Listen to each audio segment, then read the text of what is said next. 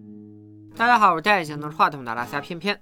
最近由包贝尔执导、翻拍自韩国的同名电影《阳光姐妹淘》上映，中国版翻拍的好不好，咱们另说。本期主要还是想带大家回顾一下经典的原版，看看到底是怎样的姐妹情深，让我一个大老爷们儿也热泪盈眶。故事开始于一个清晨，小白在为老公和女儿准备早饭。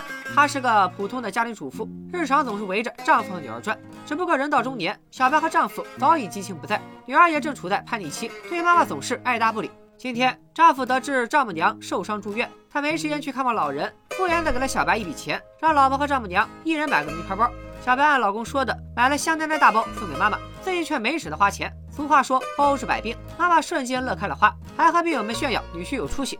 小白和妈妈闲聊了几句，打算早点回家。在路过单人病房时，听到几声惨叫。小白看了一眼门牌，总觉得这名字眼熟。他回家翻看高中相册，里面还夹着几张小白手绘的人物画像。住在单人病房的病人会是画里的某个少女吗？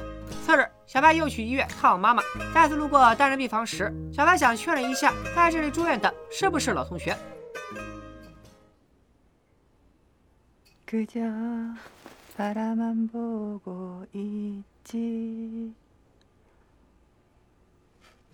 听到熟悉的歌声，小白先是惊喜的发现，病人就是她高中时的好姐妹拽姐。可与老同学久别重逢的喜悦还没维持两秒。拽姐就告诉小白，她身患肺癌晚期，没有家人，也没有朋友，只剩下一堆财产和两个月生命。每次病发的时候，拽姐都像被十个容嬷嬷用针扎一样痛苦。小白不知如何安慰拽姐。丈夫这时打来电话，说是要出差两个月，让老婆回家收拾行李。小白只好先留下承诺，如果拽姐需要，他随时愿意帮忙。拽姐本已做好准备，想要独自面对死亡，可与小白再次重逢，让她改变了想法。既然小白开口了，她还真需要小白帮个忙。써니죽기전에꼭한번보고싶어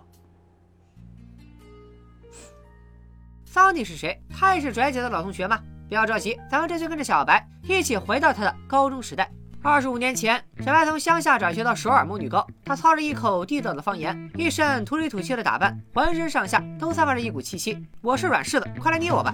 果不其然，刚下课，班里的小太妹就逼小白换座位，方便他们欺负。小白害怕极了，却不知如何反抗。还好正义使者及时出手相助。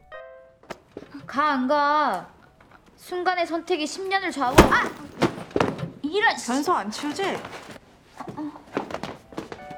拽姐上高中时就很拽，连小太妹也不敢在她面前造次。拽姐和小白刚认识，就在午休时间把几个好姐妹介绍给了她，分别有小白的同桌，热衷于贴双眼皮的大胖；爸爸是语文老师，但一张嘴就口吐芬芳的二丫；精英家庭出身，从小被宠到大的眼镜妹；妈妈开连锁美容院，梦想成为韩国小姐的阿美；最后还有沉默寡言的高冷校花冰冰。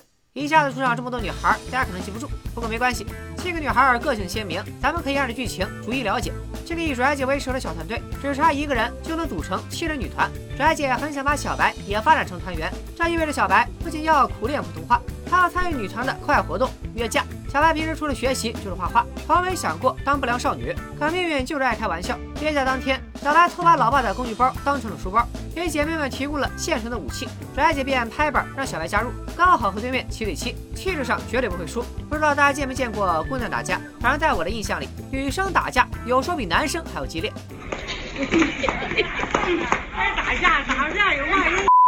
小白个子不高，哆哆嗦嗦的躲在姐妹们身后。对家以为拽姐找了个初中生凑数，拽姐小脑瓜一转，立刻忽悠对面，说小白被一股神秘力量附身，不要轻易惹他。아침에작두타고오느라고양말도못신고오셨댄다야얘랑눈마주치마라귀신옵니다 지랄떠네 根据约架流程，老大互放狠话之后，轮到双方的嘴炮上阵。我方派出词汇量最丰富的二丫，可惜二丫不敌敌方的盘子头有气势。就在我方快要败下阵来的关键时刻，小白撑起了他的人设。这一刻，他被老年痴呆的奶奶附体，瞬间成为了全场焦点。절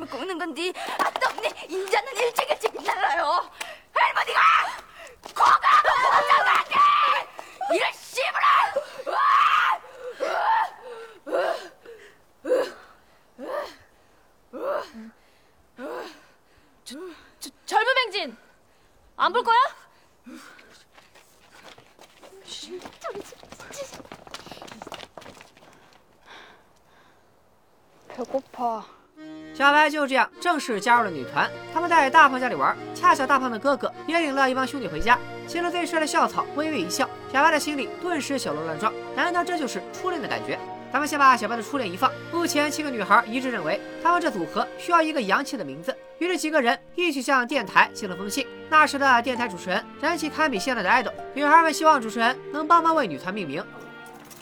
S U N N Y 써니가 어떨까요?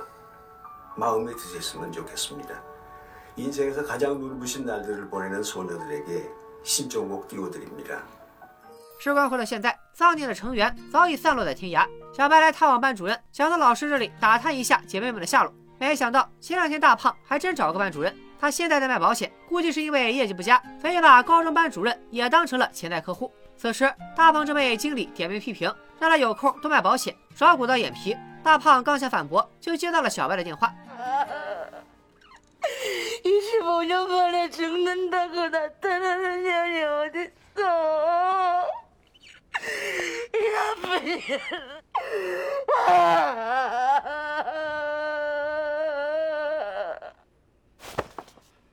너 보험은 좀 들어놨니? 别怪大胖连老朋友也不放过，她老公做生意赔了，她只能卖保险养家还债。翟姐说这好办啊，反正她现在出了钱一无所有，不如由她承担所有找人的费用，大胖就可以和小白一起寻找姐妹们的踪迹。可话说的容易，都过去二十五年了，当年也没有微信、QQ、微博、人人网啥的，如今他们去哪找老同学呢？大胖请熟悉的私家侦探出山。据大胖了解，私家侦探找人从来没有失手过。 전에 남편이랑 빚쟁이들 피해가지고 짱 박혔을 때 진짜 잘 숨었거든.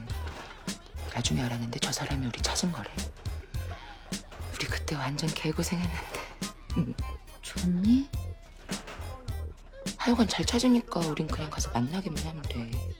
没过多久，侦探果然找到了二丫。二丫可真是女大十八变，不仅画了一双卡戴珊大眼睛，谈吐也十分优雅，再不是从前满嘴硝烟的二丫了。 二丫听说小白通过 C R 侦探确认他的信息，心里难免有些不舒服。他要了侦探的联络方式，并没有要见拽姐的意思。小白不好过度干扰人家的生活，便再次来找侦探，拜托他除了丧尼成员之外，还要帮忙找一个人。小白要找谁呢？会是当年的校草吗？咱们暂且哎按下不表。侦探答应了下来，又给他提供了眼镜妹的住址。可小白没想到，来一趟侦探事务所还能有意外收获。二丫偷偷找私家侦探调查老公有没有出轨。俗话说家丑不可外扬，二丫怕小白告诉大胖，大胖再告诉全世界她被绿了，只能和小白一起去找眼镜妹。眼镜妹的生活也一言难尽，当年被父母宠爱的青青小姐已经不见了，她现在要照顾年幼的孩子，还要看婆婆的脸色。眼镜妹抽不出时间去看拽姐，只能拿出一点积蓄，拜托小白交给拽姐，也算是尽一点心意。小白看着薄薄的两张纸币，把老公给自己买包的钱也贴了进去。二十五年前，小白偷偷暗恋着校草，他跟着校草来到音乐酒吧。那时只要能在远处看一眼男神，小白就感到心满意足。可眨眼间的功夫，校草就从座位上消失了。小白心急的起身，又被鱼缸里的热带鱼吸引。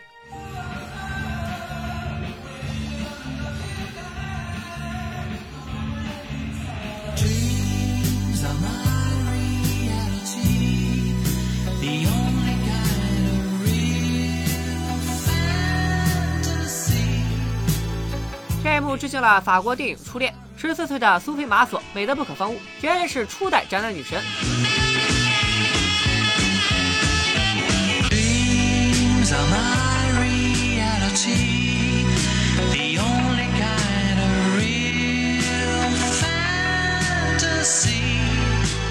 小白的初恋也会如此美好吗？校草以为小白喜欢音乐，所以他一个人来听歌。小白和校草多说两句话，脸上就冒出两坨高原红。他害羞的从后门跑出来，却被上头约架的女流氓逮住了。大家反应过来，小白上回是演神婆吓唬人，这次肯定要找他算账。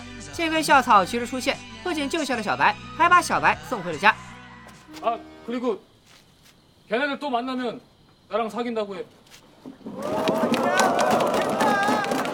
这就算谈恋爱了吗？小白幸福的不得了，走在路上都忍不住笑出声。不过此时可能有人会问，韩国大街上为啥会有军队？按年代算，韩国当时正处于光州事件中，大批学生游行示威，反对韩国当时的总统全斗焕集权。全斗焕命令军队武力镇压学生，警察随时拘捕闹事者。只要涉及八十年代的韩国影视作品，多少都会提到这段历史。比如《请回答一九八八》，德善的姐姐宝拉也参加过示威活动。第二天，学生大规模游行，军队也出动了大批军人，同时，拽姐召集了姐妹们，要收拾女流氓，给小白报仇。四方人马在大街上打成一团，场面一度十分混乱。桑尼这次准备充分，战绩不错。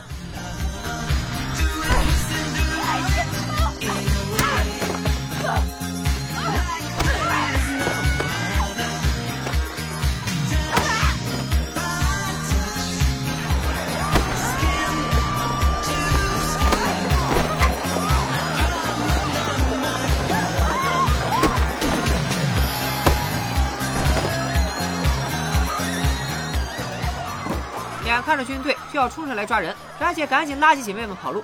与流氓团伙全军覆没，小白的哥哥则参与了示威活动，为了逃脱警方的抓捕，只能连夜逃出首尔。而讽刺的是，当年追求民主和正义的哥哥，如今成了小老板，克扣外籍员工的工资，被八名外籍员工集体告上了法庭。小白旁听了哥哥接受审判，再次感慨：有多少人都变成了自己最讨厌的样子。接着，小白去医院给拽姐画画像，拽姐劝小白不要凑合着过日子。要带着他的那一份义气去做自己想做的事。二丫就在此时到访。준아야나면이씹새끼바람폈다 누가？这就是真正的姐妹，不管多少年没见了，再见面也还是不见外。四个姐妹讨论起怎么教训二丫的老公。老实说，这手势过分了啊！到了晚上，小白给司机放假，自己去接女儿放学。 他无意中看了一眼学校附近的小巷，这才搞清楚女儿最近一直沉默寡言、受伤还偷钱的原因。原来女儿一直在遭受同学们的霸凌，可因为在女儿眼里，妈妈只不过是个普通的中年妇女，所以她从没想过把真相告诉小白，寻求妈妈的保护。这可小看小白了，孩子，你妈年轻的时候不仅身手不凡，现在也是宝刀未老啊！小白约了姐妹们一起替女儿教训那些不良少女。他特意把头发梳成学生模样，穿上校服，背上书包，就为了找回当年的感觉。别说这几位姐姐走起路来，气势上就压了对方一头。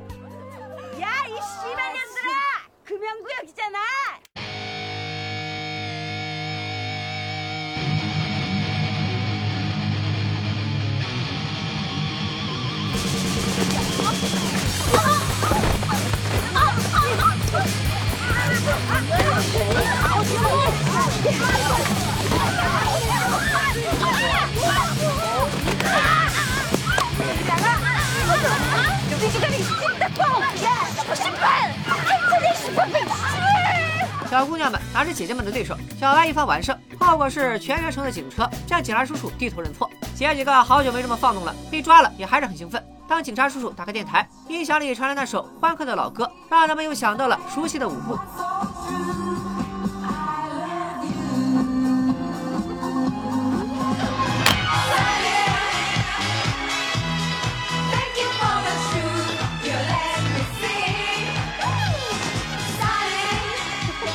时，桑尼准备用《桑尼》这首歌参加校庆演出。小白虽然画画很有天赋，四肢却非常不协调。别人跳舞，他想复健。冰冰看不惯小白瞎嘚瑟，也厌倦了拽姐总是护着小白，直接放话要退出小团队。不对，冰冰虽然平时很高冷，但是和大家关系都不错，不至于为这点小事就生气。小白的想法很单纯，既然冰冰是因为自己才退出，他就去求冰冰回来。小白到冰冰家门口苦等，不仅等来了冰冰，还等来了冰冰的后妈。听到后妈的口音，小白突然懂了，冰冰为啥突然讨厌自己。冰冰爸爸突然给他娶了个后妈，后妈又和小白是老乡，因此才迁怒小白。小白觉得冰冰的迁怒根本没道理，冰冰便叫小白一起喝两杯，把话说明白。小白头一次喝这么多酒，对冰冰袒露了心声。就算冰冰讨厌他，他也还是喜欢冰冰。没办法，这就是颜控的真心。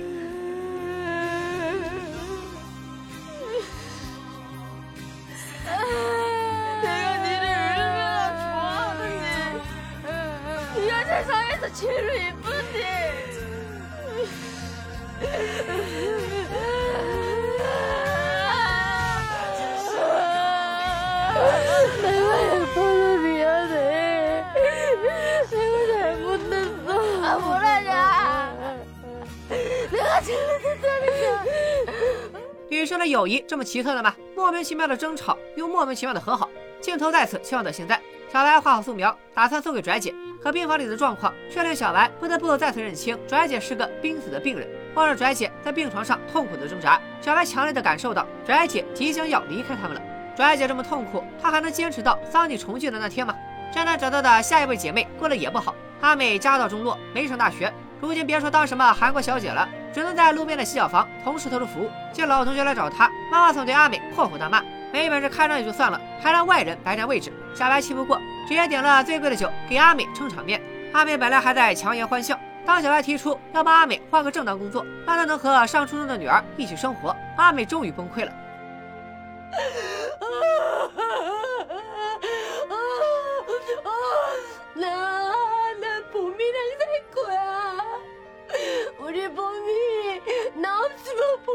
보일러도 못 키고 우리 봄이 불쌍해서 야. 나 어떻게 하냐고. 복희야.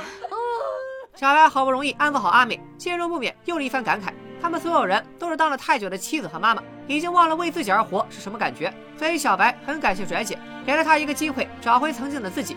拽姐又送给小白一份礼物，那是他们少女时代留下的录像。当时每个姐妹都对着镜头给未来的自己留言。拽姐预料到她会成为女强人，一大把年纪还在奋斗。 阿旺想做双眼皮手术变成大美女，二丫要和一见钟情的男人结婚，眼镜妹则想成为畅销书作家。阿美当然还是梦想成为韩国小姐，有一个幸福美满的家庭。冰冰那时刚当上杂志模特，她配合姐妹们摆了个 pose，大家都认为她一定会成为大明星。每个人的愿望都很美好，但可惜大部分都没实现。最后轮到小白，他想对未来的自己说什么呢？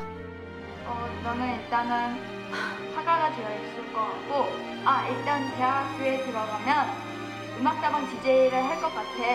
아, 아, 그건 너무 쉽다. 만화책 가게 주인이 되는 거야. 그래서 애들 연체료도 다 깎아주고, 아, 맞다, 또 그거. 나는 정말, 너는 정말 소피 마누스를 닮은 것 같아. 小白的梦想杂七杂八，大家边嘲笑小白脸皮厚，边打打闹闹的笑成一团。现在看来，大家是不是都很奇怪？当初感情这么好的七姐妹，怎么会分开这么多年都不联系呢？ 起因又是班上的小太妹欺负小白，小白约小太妹单挑，可对方不讲江湖道义，一群人单挑小白一个，还要扒他的衣服羞辱他。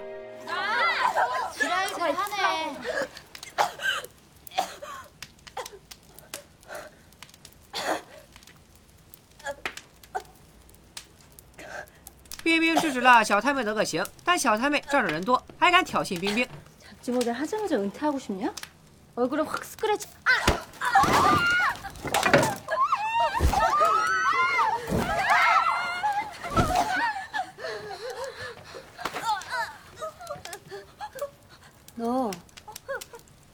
얘 병원 좀 데려가야겠다. 要不是小白拦着，冰冰真能刮花对方的脸。小太妹受了刺激，当天就退学了。但看她的状态，必然不会轻易放过小白和冰冰。没过多久，暑假来了，七姐妹和大胖哥哥的同学们一起去旅行，校草当然也在。小白特意给校草画了一幅肖像画，想送给心仪的男神。到了晚上，他悄悄靠近校草，谁成想眼前的情景却令他心碎。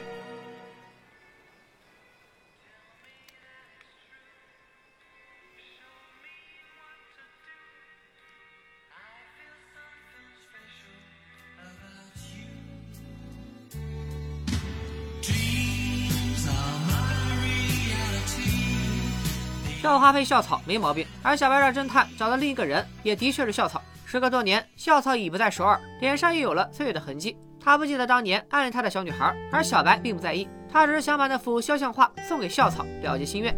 小白踏上回家的路，想起当年那个刚刚失恋、只能默默流泪的少女。长大成人之后的他，终于能在此刻和初恋和解，安抚那颗受伤的心。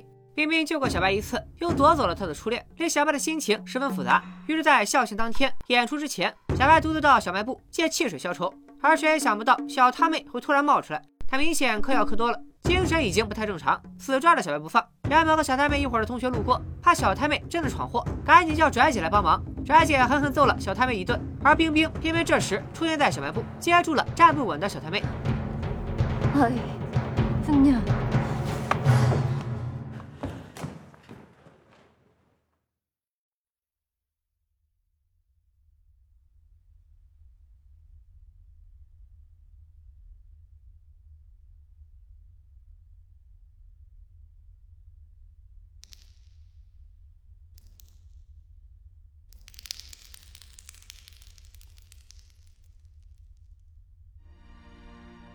校园里发生恶性暴力事件，校方被上头问责，教导主任不分青红皂白，挨个教训了七姐妹一顿，直接让他们退学。小白回家挨了爸爸一顿打，哭着跑出家门，见到拽姐，又听说冰冰想自杀，万幸被抢救回来了。在这么艰难的时刻，拽姐还想尽最后的努力团结大家。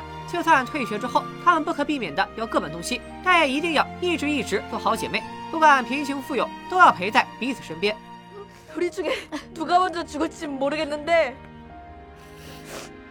우리 중에 누가 먼저 죽을지 모르겠는데 죽는 그날까지 말이 죽어도 우리 써니를 해지 않았다.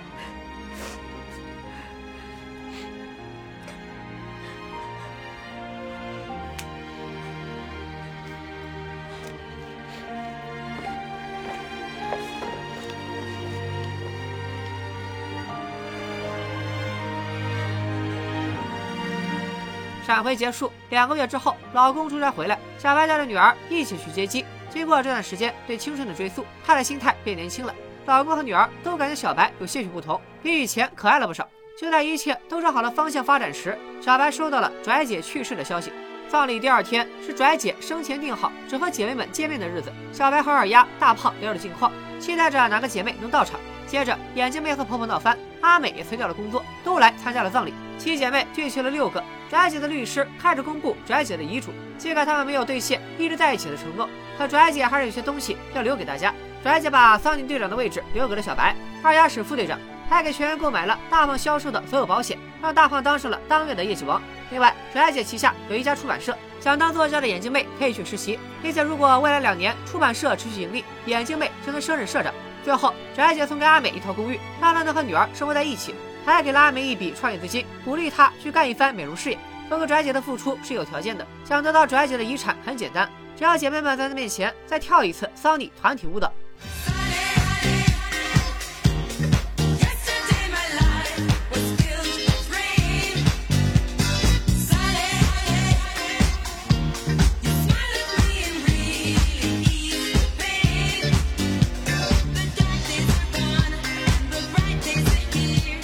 二十五年没跳了，姐妹们还是魅力四射，连当年四肢不协调的小白都没跳错一个动作。而当音乐进入尾声，冰冰终于来了。《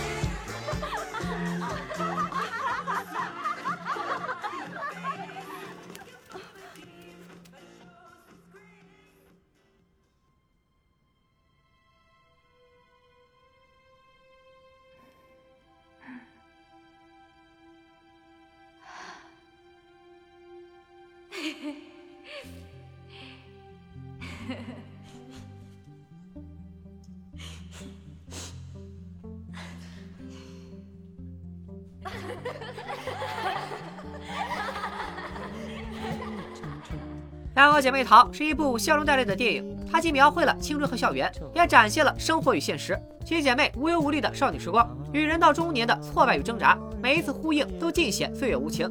虽然每个再见小白的老朋友都夸小白一点也没变，还是那么年轻漂亮，可只有小白清楚，她没有实现年少时的任何一个梦想。自从嫁作人妇，她就为生活一点点改变了。有多少人看过《阳光姐妹淘》，都忍不住回忆曾经的校园时光。那时候我们天天和老师斗智斗勇，为作业和考试发愁，最大的困扰是食堂的饭菜太难吃，真是少年不识愁滋味。